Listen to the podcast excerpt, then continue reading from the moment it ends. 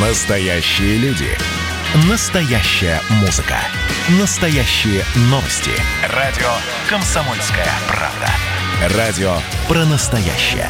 97,2 FM. эм. Кашин, Чесноков. Отдельная тема. Всем привет, я Олег Кашин, где-то в глубинной России Эдвард Чесноков, и снова мы начинаем день, начинаем нашу программу с потери. Умерла Ирина Антонова, президент и многолетний руководитель Пушкинского музея. С 61 года она им руководила, ей было 98 лет. Среди причин ее смерти коронавирус, хотя, как сообщается, она болела много чем, но действительно возраст такой крайне преклонный. Эдвард, какие у вас чувства, что вы испытываете, знали ли вы ее лично? Да, и скорую вызвал ее 60-летний, 66-летний сын. Вот тоже, когда человек доживает до такого возраста, то какие-то уже параметры, как мать, сын, они совершенно по-другому выглядят. И тоже, конечно, хорошо, когда человек долго живет. Но вот э, такой возраст, э, он заставляет задуматься. Да, э, мне довелось взять у Ирины Александровны небольшое интервью. Это была история про мою любимую Германию и нелюбимую мною Меркель. Высказался там кто-то, что России, дескать, следовало бы вернуть те сокровища Райха – которое она взяла как военный трофей, включая там золото Шлимана, которое выставлено, по-моему, до сих пор э, там, в одном из наших музеев. И вот я совершенно на удачу Просто позвонил на городской телефон туда, в музей, в ее прием. Ну, это года два назад, наверное, было, или полтора. И она взяла трубку. То есть, казалось бы, человек, практически небожитель, со всеми мыслимыми регалиями. Но она была открыта, в том числе для журналистов. Она дала мне очень подробный комментарий. И, понимаете, ну, я вот чувствовал, что соприкасаясь с легендой, я стал спрашивать, ой, там, а правда, что вы череп Гитлера держали? Это факт. Почему я ей позвонил? Потому что она была числе комиссии экспертов-искусствоведов, которые осуществляли приемку вот этих экспонатов, которые мы забрали из э, немецких музеев, как военный трофей в качестве компенсации за те ужасные преступления, которые они учинили, наподобие там взрыва э, колокольни Нового Иерусалимского монастыря. Так вот, и я ее спросил, Ирину Антонову, правда ли, что вы там держали в руках череп Гитлера, и видно было, что ее так этот вопрос поддостало, и она сказала, ну, знаете, на этот вопрос я многократно отвечала, и вот этот непередаваемый тон, э, вот этой вот старой русской интеллигенции. Это, конечно, было просто потрясающе. Ну вот, Эдвард, зря вы про череп, тем более, по-моему, челюсть лежит в Росархиве, это по другому ведомству, но тем не менее вы очень точно ответили. Действительно, главное, что вот есть, а, что можно выбить, там, не знаю, на памятнике Ирине Антоновой, который, конечно, поставят где-нибудь на Волхонке, это ее роль в, в послевоенном, так сказать, освоении немецкого ну, в широком смысле немецкого, немецкого художественного наследия. У нее было воинское звание, майор, и хотя она не, не работала в Германии, а принимала уже все на месте, действительно, это, это ее важнейшая роль. И перед нами, ну вот мы провожаем человека, которого абсолютно... Нет, без человек эпоху, ровесница века. Да, да, да, без, было. без какой-то натяжки ее можно назвать абсолютным советским глубинным государством, тем более, что она до войны училась в ИФЛИ, знаменитом Институте философии, литературы и истории, э, советском там буквально Оксфорде, готовя готовившим элиту, причем такую международную элиту для Советского Союза. И действительно, она и была международной элитой. И э, вот про эти трофеи есть действительно нюанс. Действительно, в распоряжении Советского Союза после войны оказалось очень много всего из немецких музеев.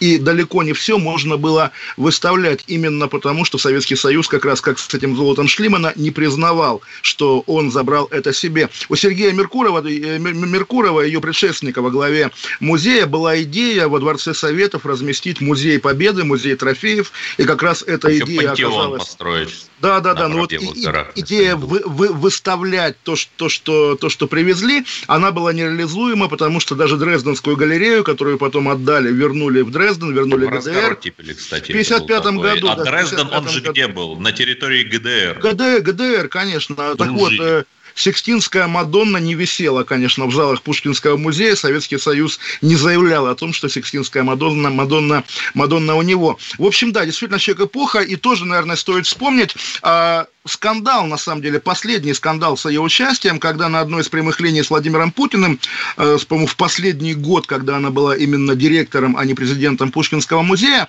она предложила, причем, ну вот именно с позиции такой, знаете, королевы, которая смотрит на Путина сверху вниз, причем очень сверху, предложила восстановить в Москве музей западного Это искусства. в 13 году было. В 13 году, да, восстановить музей, забрав у Эрмитажа то, что при разделе коллекции Щукина из Москвы туда отвезли. Музей нового западного искусства да, музей, Он был э, закрыт.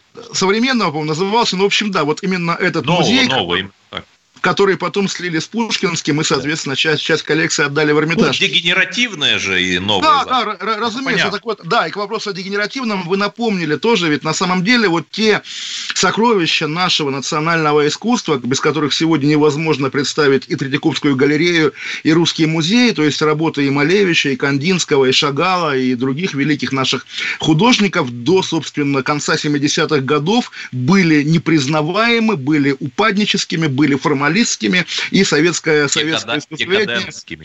Да, советское, советское искусствоведение гордилось, там, не знаю, Аркадием Пластовым или картиной «Опять двойка», допустим. Или картиной и... «Дочь советской Киргизии». Да, разумеется, разумеется, такая, на мой вкус, довольно педофильская картинка, Ой, извините, конечно, Эдвард. Да доктор, откуда у вас эти картинки?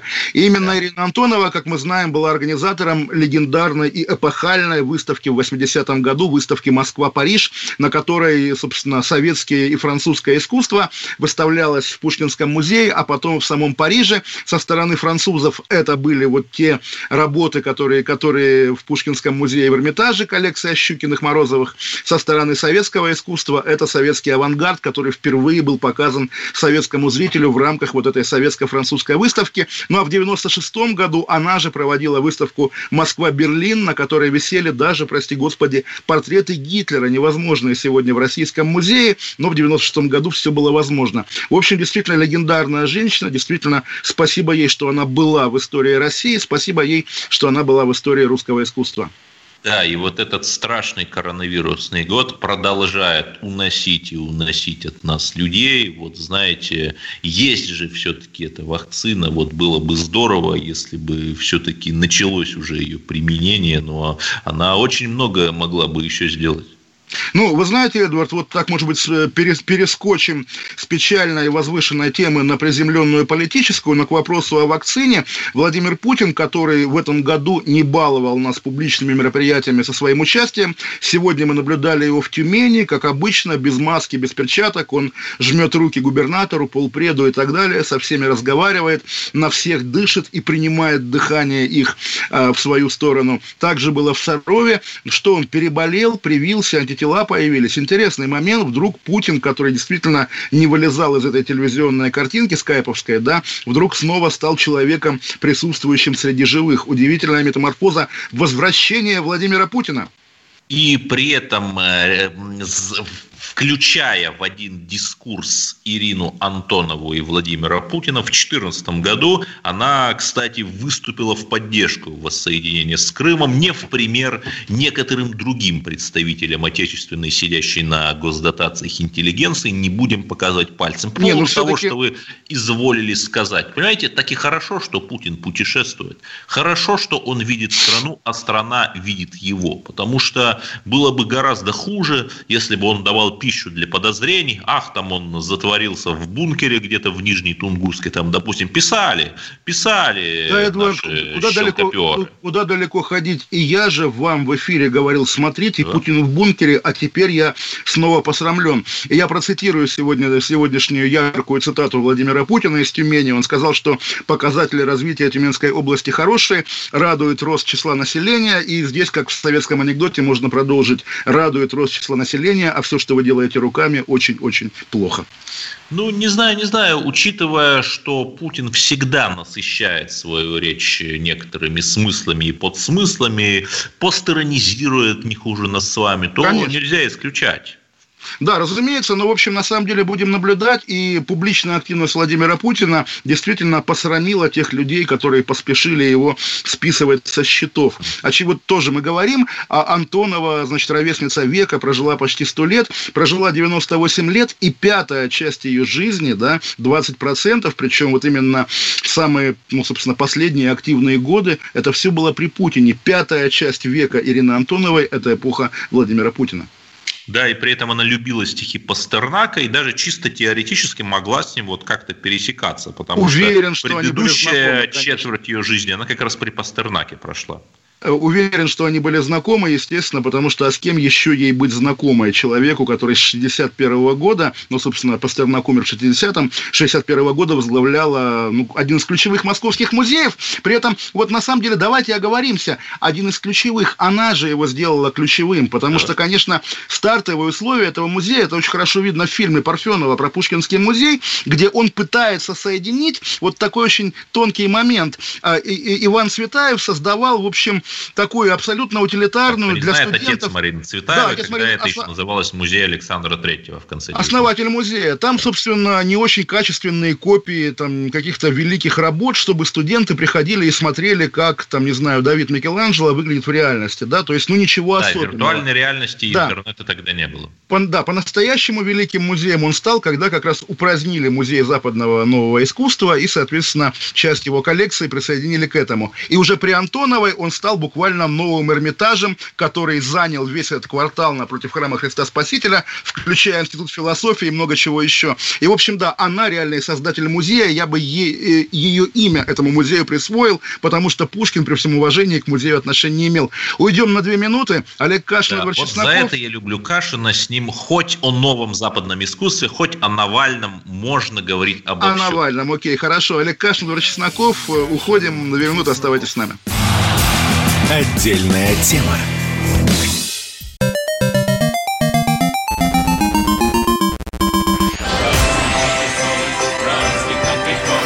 Видишь суслика? Нет. И я не вижу. А он есть. Нам есть что вспомнить. Рассказываем свои истории в программе «Дежавю». Я, Михаил Антонов, жду вас каждые выходные в 11 часов вечера по Москве. I'll be back.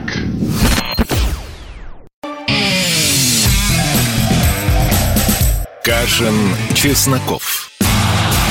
Отдельная тема.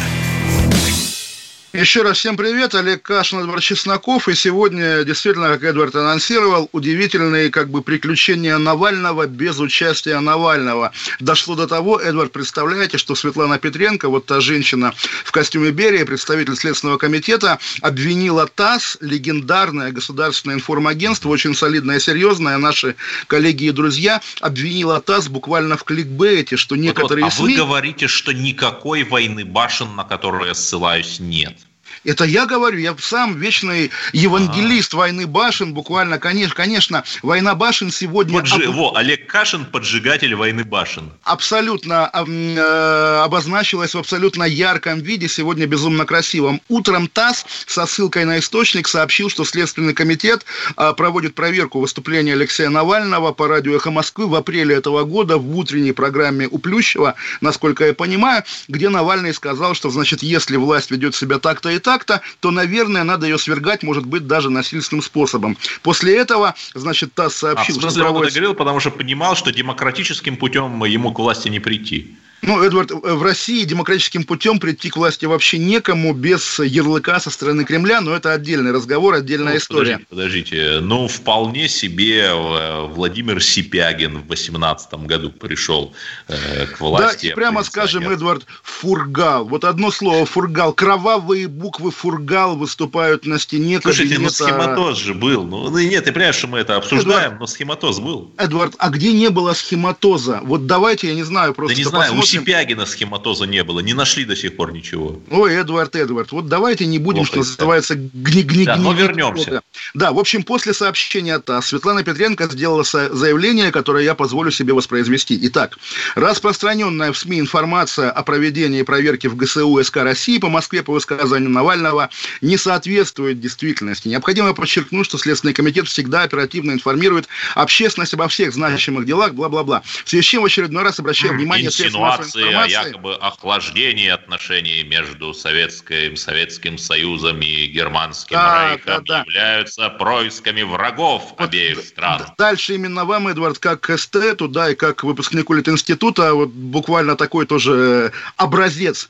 А в очередной раз обращаю внимание СМИ на то, что надо распространять только проверенные сообщения, исходящие от официальных источников, а не ссылаться на, на анонимные источники, которые иногда преднамеренно используют ложную информацию для привлечения внимания к отдельным персонам, Эдвард.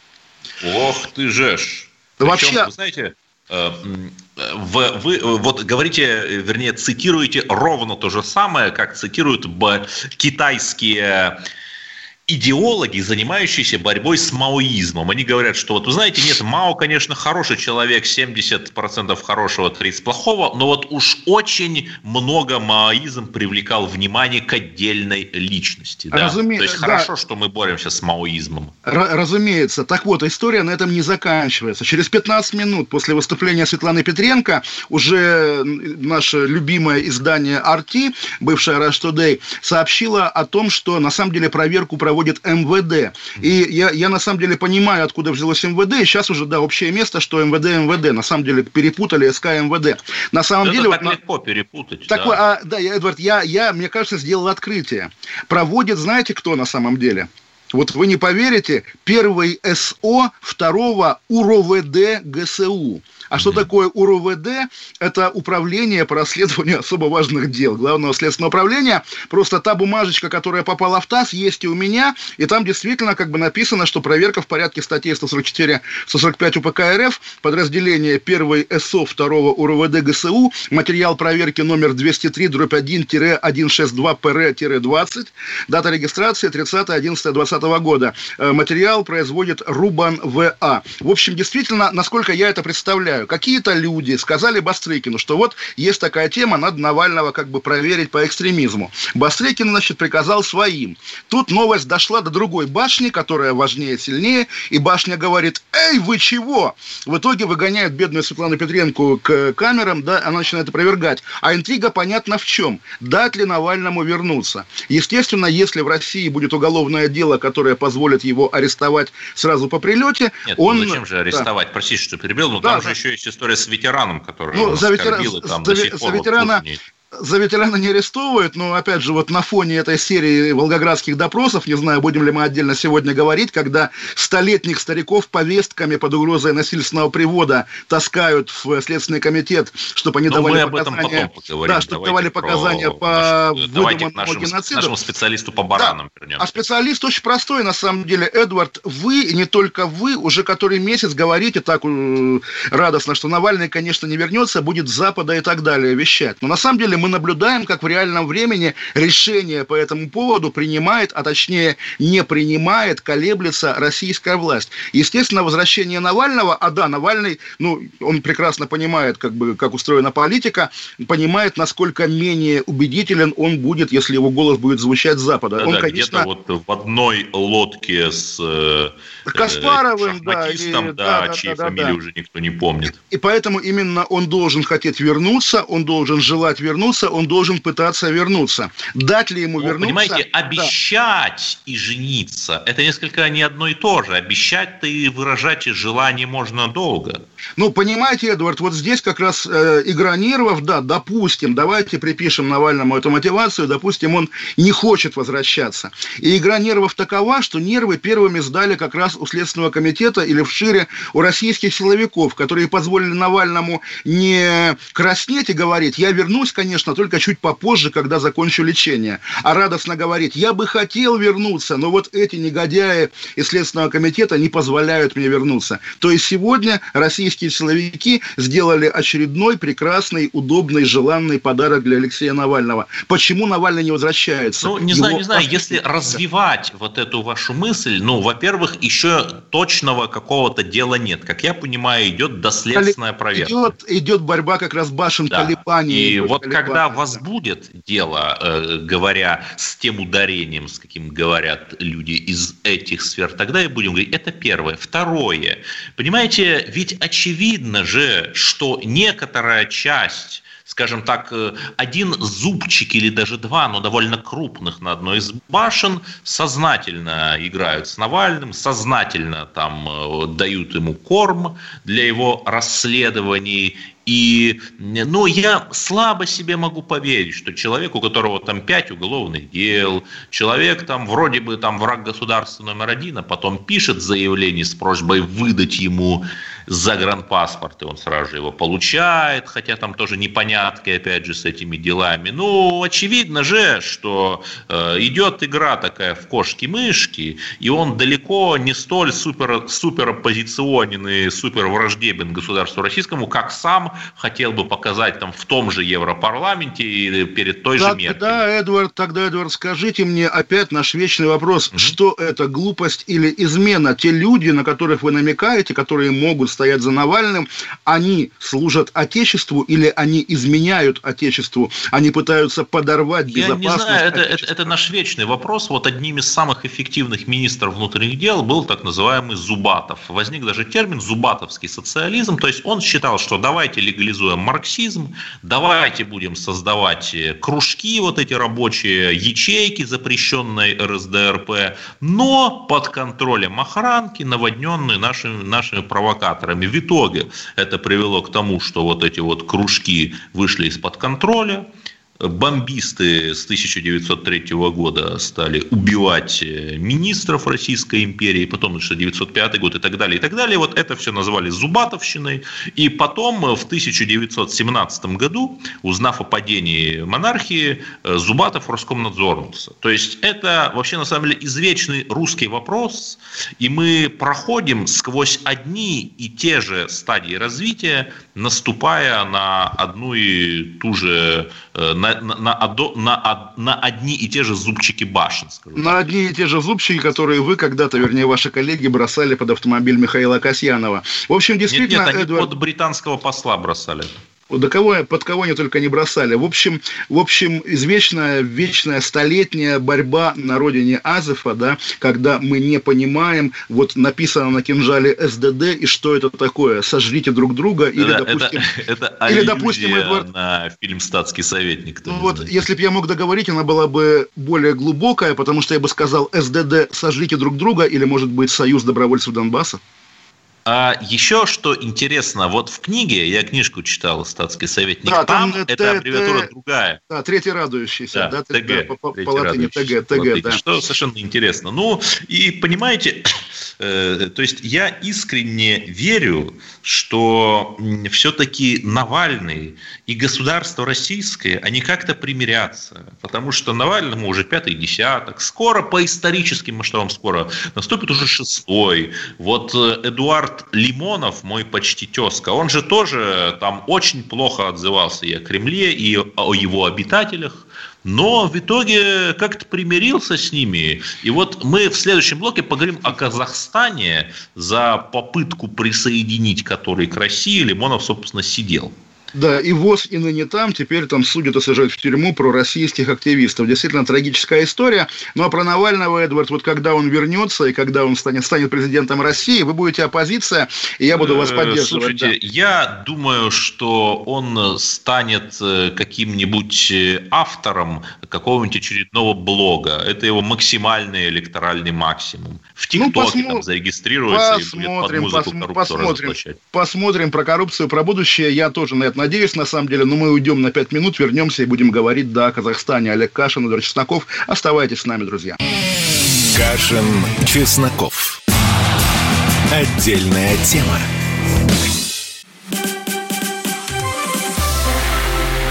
Это было начала. Это действительно история, которая будоражит. Так вся страна обалдела. И Россия родина слонов, она от океана до океана, да. И мы, мы всегда правы, мы никогда не сдаемся. И самое главное, что же будет дальше? Комсомольская правда. Это радио.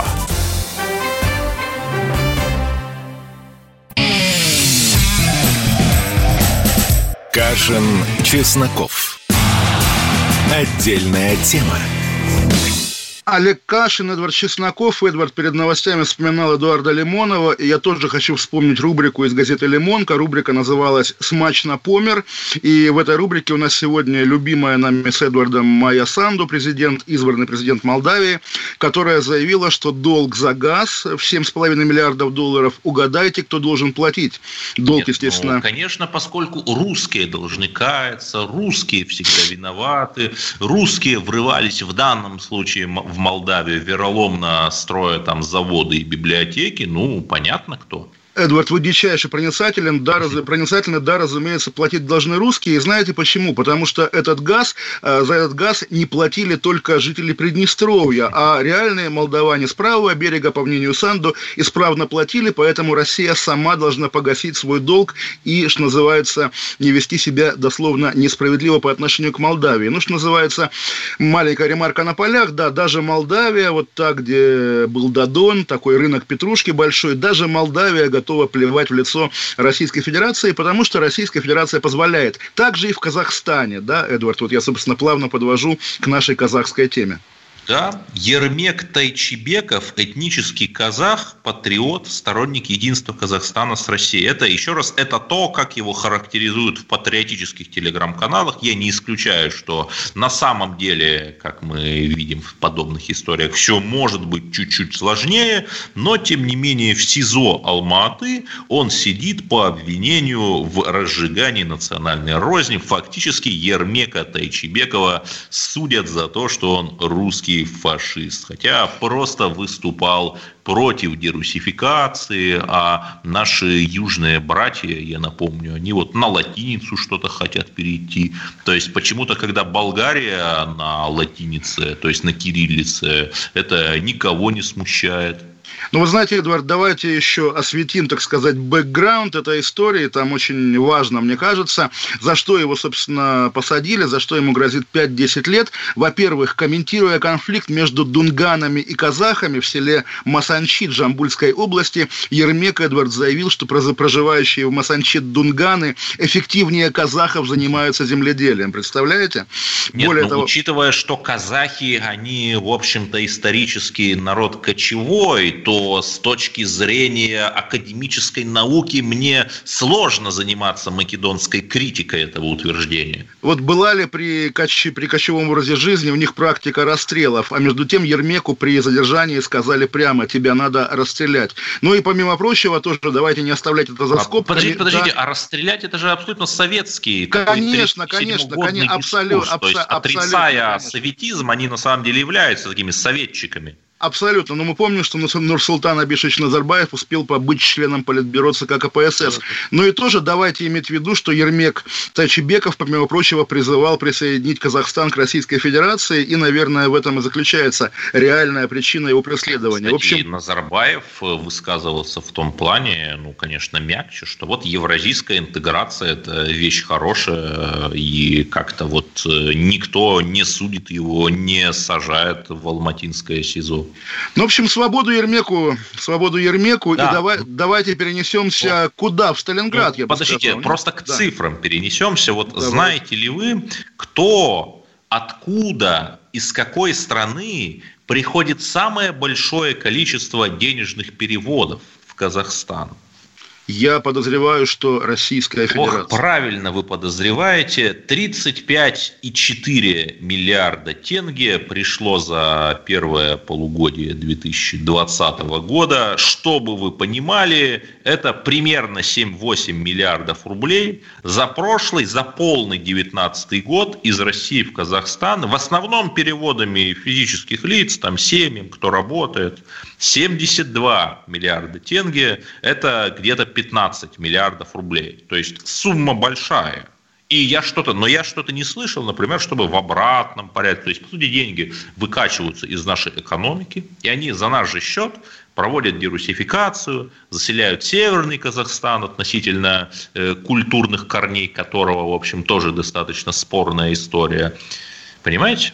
Понимаю, Эдвард, но я вернусь к тому, о чем я говорил в контексте молдавских дел. Да, каждый раз, когда Российскую Федерацию унижают, проблема в том, что Российская Федерация сильная, богатая, великая мировая держава, она позволяет себя унижать. Она позволяет этот комплекс, я не знаю, как его правильно назвать, вины, что ли, или просто комплекс неполноценности государства, не позволяет Российской Федерации стукнуть кулаком по столу и сказать, что «эй, казахи», да, или «эй, Лукашенко, потому что вот сейчас уже не первый раз пресса пишет о том, что Россия разочарована поведением Лукашенко, потому что он Путину обещал принять новую конституцию. Да, и, он и еще, уйти. по-моему, он сколько обещает? 10, 20 Да, лет? да, да, понимаете, он не уйдет, хотя обещал. И у Российской Федерации почему-то нет никаких механизмов, чтобы тоже стукнуть кулаком по столу. Может быть, кулак ампутирован.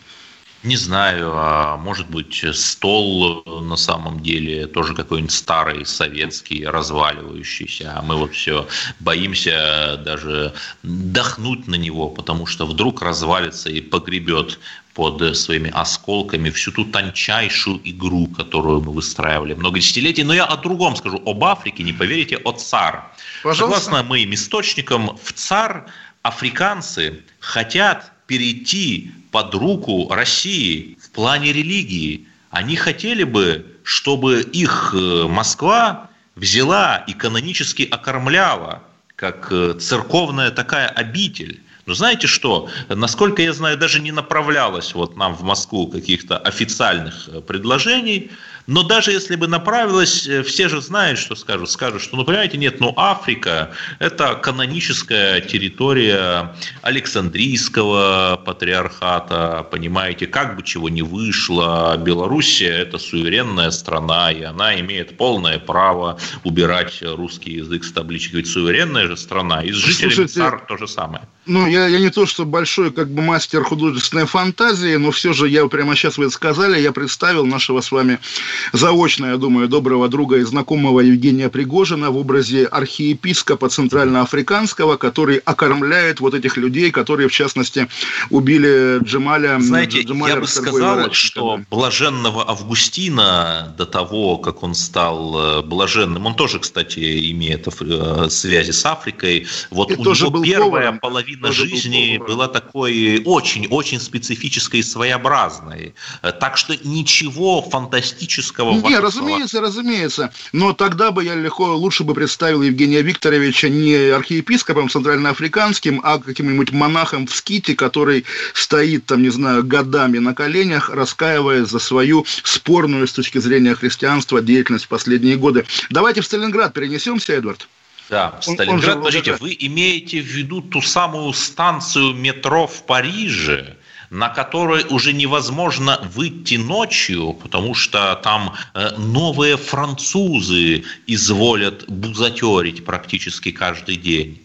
Нет, нет, я имею в виду буквально Сталинград, тот город, в котором с 42 по 43 год происходила самая, наверное, страшная битва Восточного фронта Второй мировой войны. И действительно сегодня... Да, вообще самая страшная битва Второй мировой ну, войны. Ну, нав... наверное, да. И эта боль, эта трагедия, этот кошмар отозвался сегодня, когда уже упомянутая Светлана Петренко подтвердила публикацию новой газеты о том, что ветеранов в городе Волгограде, так теперь называется, как мы знаем, Сталинград, массово таскают на допросы по делу о геноциде.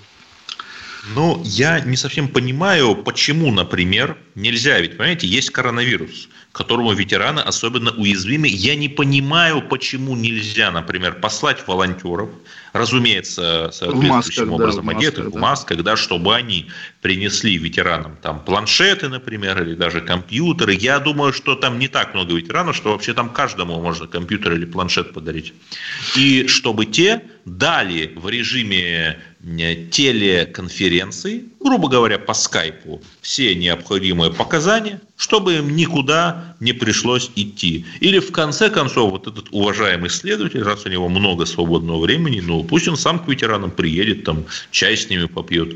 Ну, это тоже прекрасно понимаете, Подарит им что... сувениры какие-нибудь, там Маузер Дзержинского подарит в копии что следователь не таков. Меня, конечно, сильнее всего впечатлило вот в скане, опубликованном повестке о вызове, да, что сказано, что если не придете, будете подвергнуты принудительному приводу. И вот 95-летний дедушка, получая эту повестку, поскольку он же, наверное, жил даже и в 1937 году, он понимает, что с такими ведомствами шутить, шутить не стоит. И да, перед нами очередной пример глупости, бездушности и этой Салтыков-Щедринской или там, не знаю, Чековской, а, Унтерпришебеевской а, тупости, да, буквально дегенеративности российского государства, которое даже в тех не, случаях... Нет, российское государство не, не дегенеративно. А, Есть а, отдельные какое, недостатки. А государство мы любим. Орел двуглавый это, это, это, это, это, это вот, как говорят, у нее была одна любовь – моряки, да, так и у российского государства один недостаток – силовики. Вот буквально силовики это ну, недостаток... хорошие силовики есть, которые террористов ловят и детей спасают в Беслане в 2004 году, но это было давно, а на допросы дедов таскают в этом году сейчас. И те люди, которых таскают на допрос, ни террористов не поймали, ни детей не спасли. Они, у них функция вот сидеть а, это и вы заниматься буквально... на теракт 2013 года на вокзале Волгоград. Например, например, да, и не только на вокзале, там еще автобус взрывали, взрывали да, почему, да, ну, что-то взрывали, в общем, Волгоград, да, в плане терроризма тоже не самое спокойное место. Грустная история, когда вы говорите, что Навальный Навальный ветерана обидел. Вот, Следственный комитет обижает ветеранов массово и в ну, реальном времени. не Следственный комитет, а отдельные чрезмерно ретивые следователи. Сегодня Светлана Петренко уверен, взяла на себя ответственность. Светлана Петренко взяла на себя ответственность, признав, что да, по всей России рассылает повестки. Уйдем на две минуты и будем говорить по-прежнему о самом важном. Олег Кашин, Эдвард Чесноков. Оставайтесь с нами, отдельная тема. Кашин, Чесноков. Отдельная тема.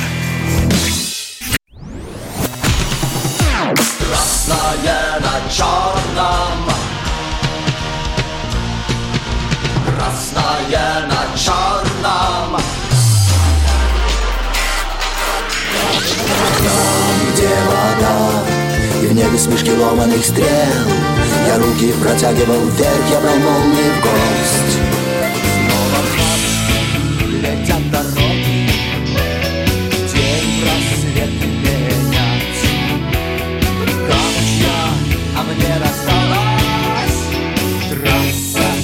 Е95 Опять игра, опять кино Снова выход на бис Комсомольская правда. Радио поколения Алисы.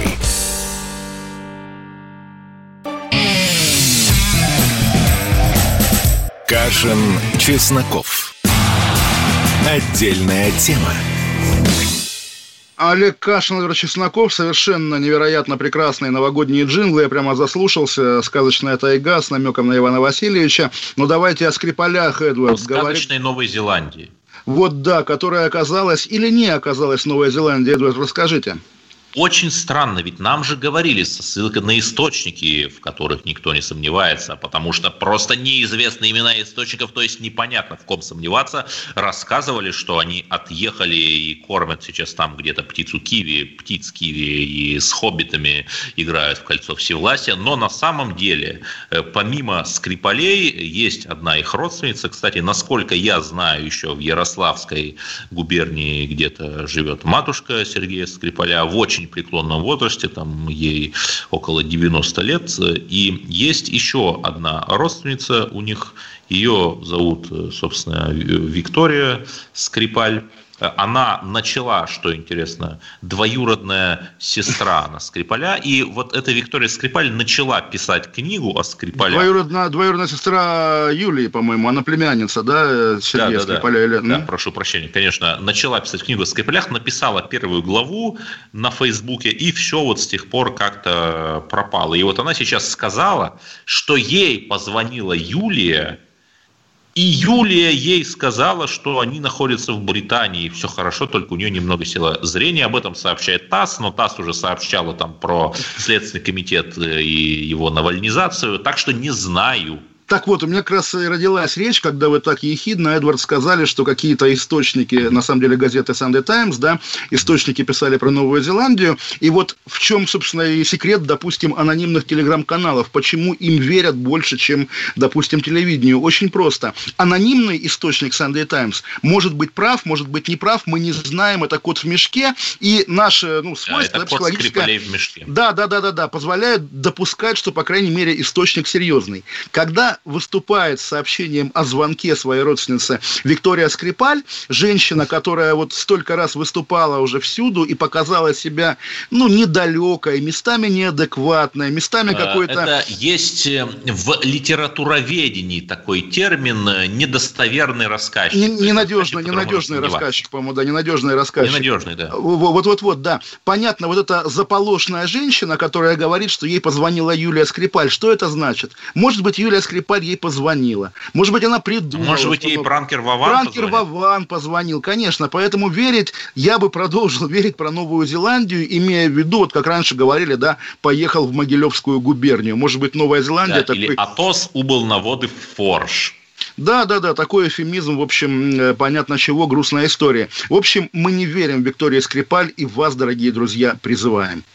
И мы, самое главное, призываем всех разжиться телефонами, которые записывают разговоры. Вот э, если бы действительно можно было послушать аудиозапись, то тогда да, мы бы сказали. А так, неверифицируемая информация в эпоху дипфейков, постправды и других неприятных историй нам с большим Абсолютно. трудом вы видели но, рекламу, смотрите, рекламу вот, э, Эдвард? моя любимая рубрика «Загнивающий Запад». Мы-то привыкли, что это у нас партия жуликов и воров, что это у нас депутаты позволяют себе заходить на похороны э, святейших людей по вип-пропускам, что это у нас депутаты и прочие денежные мешки и золотые кренделя ходят на тайные вечеринки вечеринки, практически как в Иране, только в ковиде. Но, оказывается, в Брюсселе устроили секс-вечеринку с 25 посетителями, подпольную, разумеется, в числе которых был депутат Европарламента. Не от альтернативы для вот Германии, спросить, конечно, да, потому спросить. что там консерваторы, честные люди. И самое главное, что этот депутат хотел сбежать от полиции, но был пойман и допрошен. Вот, понимаете, оказывается, у них точно такие же мерзкие истории, как у нас. С таким удовольствием это Эдвард сказал, прямо вот, прямо вот. Да, прямо можно вообще, сказать, бальзам да. пропагандиста. Да, абсолютно. Тем более, что да, нет альтернативы для Германии. Да, ну что, груз, грустная история. Будучи западником, я, конечно, огорчен, расстроен. Мне горько, что Бельгия так подставилась, мне печально. Да. И э, Перейдем к словам о том, что же творится с русским народом, до чего его довели или до чего же он сам дошел. И кто виноват, я рассказываю, что происходит в Самаре некие лиходеи, вероятно, ушкуйники поволжские, похитили банкомат вместе с семью миллионами рублей. Это важно. Если бы хотя хотя бы с двумя миллионами, было бы не так интересно. Но семью. И что? На одном из региональных пабликов ВКонтакте эту новость выложили, и открылся портал ВАД – Просто некоторые комментарии. Респект и уважение тем, кто грабит бандитское государство. Когда в казне пусто, ничего не пусто, на самом деле у нас огромные золотовалютные резервы под полтриллиона триллиона долларов.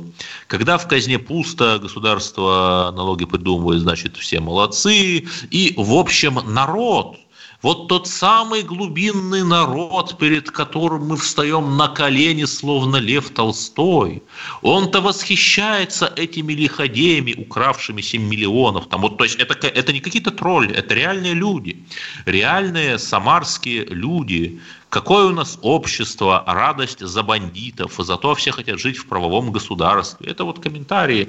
И понятно же, что эти 7 миллионов – их же переложат на простых людей. Но банк же не обеднеет, просто не станет понижать процент на ипотеку и кредит вслед за понижением ставки э, ключевой ставки Центрального банка Олег Владимирович, что такое с русским народом? Ну, Эдвард, я не знаю, как раз поскольку я расстроен тем, что случилось в Бельгии, я хочу вам сказать э, также злорадно, что вот видите, не повезло вам с народом, и, наверное, наверное нам, нам... или вам? Ну, не знаю, вы же жалуетесь, поэтому я говорю вам и ну, могу дать совет, ну давайте вы с ним пожестче, пожалуйста. Еще больше Росгвардии, еще больше бронеавтомобилей «Каратель» и дубинок. Обязательно резиновых дубинок, чтобы, чтобы было, так сказать, чем... Может быть, нам напасть на Белоруссию, сдаться, чтобы Лукашенко нас оккупировал и ввел сюда там свое КГБ, свой ОМОН там или что-нибудь. Вы к этому предлагаете? Не, ну я не до такой степени ненавижу русский народ, чтобы пожелать ему, так сказать, террора со стороны белорусского КГБ. Нет, ни в коем случае. Террор может быть только со стороны российских силовиков, родных и любимых, чтобы на бутылку правосудия россиян сажали именно При этом свои. Посмотрите, как жестко разгоняли в Гамбурге. В Гамбурге. А в Париже, вот Эдвард, в Париже. В, в Париже. году там в Париже в Париже... Не в 917, в 2017. Да, в Париже буквально только что, да, а уж кого линчуют А уж что там с желтыми жилетами делают? Да, страшно. да, да, в общем, кошмар, Эдвард, кошмар, никому не повезло с народом, вообще никому, И только... только Центральноафриканской просвет, республики. что скоро Новый год, а следующий год будет лучше предыдущего. И шикарные новогодние джинглы от радио «Комсомольская правда». Слушайте их, а мы вернемся завтра. Олег Кашин, Эдвард Чесноков. Всем пока, всех обнимаю. Кашин, Чесноков. Отдельная тема.